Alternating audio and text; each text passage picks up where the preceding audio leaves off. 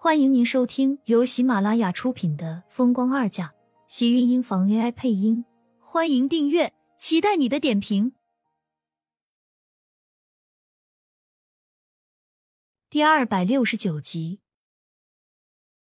自从他出院以后，每天就都要喝这些东西。苏浅在心里是对这一碗黑乎乎、味道不怎么好的中药充满排斥的。你的身体还需要慢慢调养，难道你还真希望自己以后生不了？厉天晴的话一下子戳中了苏浅心中的伤痛，看着眼前的药碗，有些苦笑的勾了勾唇。如果真的能生的话，就是喝再苦的药，我也愿意。苏浅看了一眼，接过厉天晴手里的碗，一口便尽数吞了下去，苦涩的味道。填满了他整个味蕾，苏浅皱了皱眉，转身将身后杯子里的水全喝了，感觉到终于嘴里不那么苦了，才微微沉了口气，嘴里却还是弥漫着淡淡的药味。厉天晴看着他吃完药睡下，才出卧室。床上的苏浅在厉天晴关上门的瞬间，缓缓睁开眼，黑眸中闪过一丝忧伤，大脑中不禁想到的。竟然是穆子清跟自己最后说的那句话。她怀孕了，怀了盛少卿的孩子。他虽然是祝福她的，可是他们之间的姐妹之情，是不是也说明了走到了尽头？他果然是一个适合孤单的人，一个人生活才比较适合他。要不然他的朋友、亲人一个个全没有了，就连自己的身体，以后都不可能再有一个属于自己的孩子了。老天爷有的时候真的是很不公平的，夺走了他的一切，也彻底把他给打入了深渊。到底他是一个多么可恨可憎的人，老天要这么残忍的对待他？傍晚时分，厉天晴接了公司的电话，便匆匆离开了。苏浅目送着他的身影在门口消失，半晌才木然的收回了视线。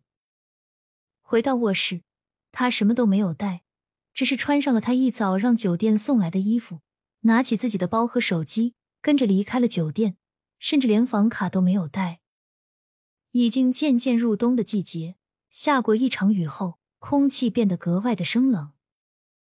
苏浅揪紧身上的厚重的外套，无比庆幸自己的先见之明，让酒店的工作人员给自己拿了一套过冬的衣服，要不然这么出门，他非被冻死不可。打了个的士。苏浅直接去了火车站，在出租车上，苏浅为自己订了一张去临城的火车票。他不想再耽误厉天晴的时间，也需要一些时间来冷静一下自己，让他的大脑能清醒清醒自己接下来的日子到底想要什么样子的生活。到达车站，苏浅把手机关机，没有等多久，便到了检票的时间。由于他买的时间比较晚，又是去临城的地方。再加上不是什么节假日，一节车厢里并没有什么人，有的人可以直接躺在自己的座位上，盖着被子睡了起来。苏浅走到自己座位旁，发现有人趴在哪里睡觉，他没有上前去叫醒那人，而是随便找了个空位坐了下来。因为没有带什么行李，所以他走得很轻快，看着窗外浓郁的黑夜，远处似乎有零零星星的灯火一闪而过。在这个既冷的夜里。一切都显然的格外宁静，除了火车启动的轰鸣声，便再也听不到其他的声响。离开了忙碌的快节奏都市，反而感觉到了难掩的清静，连原本凌乱的心也可以跟着渐渐变得平复下来。苏浅一直都在看着窗外，总觉得这一刻少有的平静，让他可以放下心来，静静的去看看眼前的事情和景色。想到自己这匆匆的几年。他能感觉到的只有疲惫。时间倒是过得很快，林城原本就和锦城的距离不远。苏浅觉得自己恍恍惚惚快睡着的时候，火车停了下来，车厢内连一句提醒声都没有。看着外面亮一盏白炽灯，显示着林城的指示牌，苏浅这才站起身，拉好自己的衣服下了火车。外面天气冰冷，夜已经深了，还好时间不长。有些陌生的小城里，带着的都是夜风下的寒意。苏浅抓好自己胸前的衣服，深吸了口气，跟着走出了车站。这么深的夜晚，连呼吸的空气都带着沁人心脾的凉意。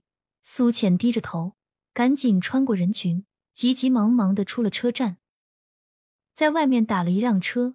他找了一家经济的酒店，直接开了一晚上的房间。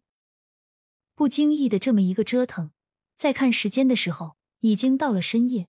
苏浅躺在酒店陌生的床上，看着窄小的房间，心里竟生出一丝胆怯。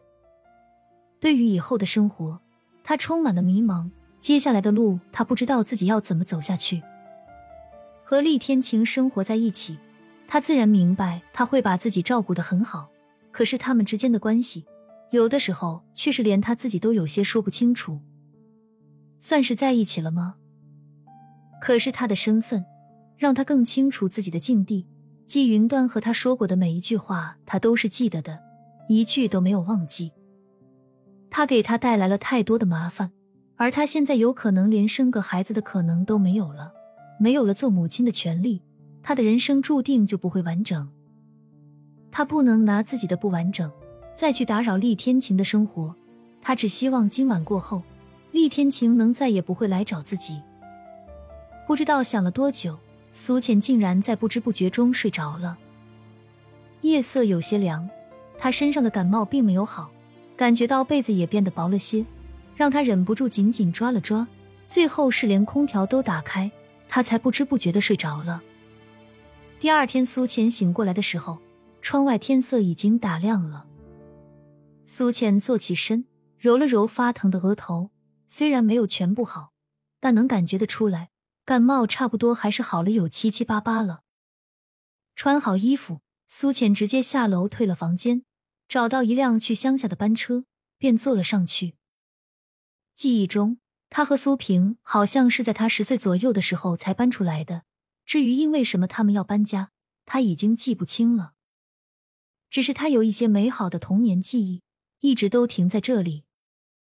他想回来找一找真实的自己。口袋里的银锁被他一遍又一遍的摩挲着，那上面的每一个纹理，似乎都可以让他清楚的记得上面的样子。班车在窄小的柏油路上一直不停的开着，走走停停，开得很慢，晃得苏浅的头一阵接过一阵的难受，胸口也跟着不停的翻滚。终于在苏浅快要接受不了的时候，车子到站停了下来。苏浅快速冲出了车子，蹲在路边开始吐了起来。亲们，本集精彩内容就到这里了，下集更精彩，记得关注、点赞、收藏三连哦！爱你。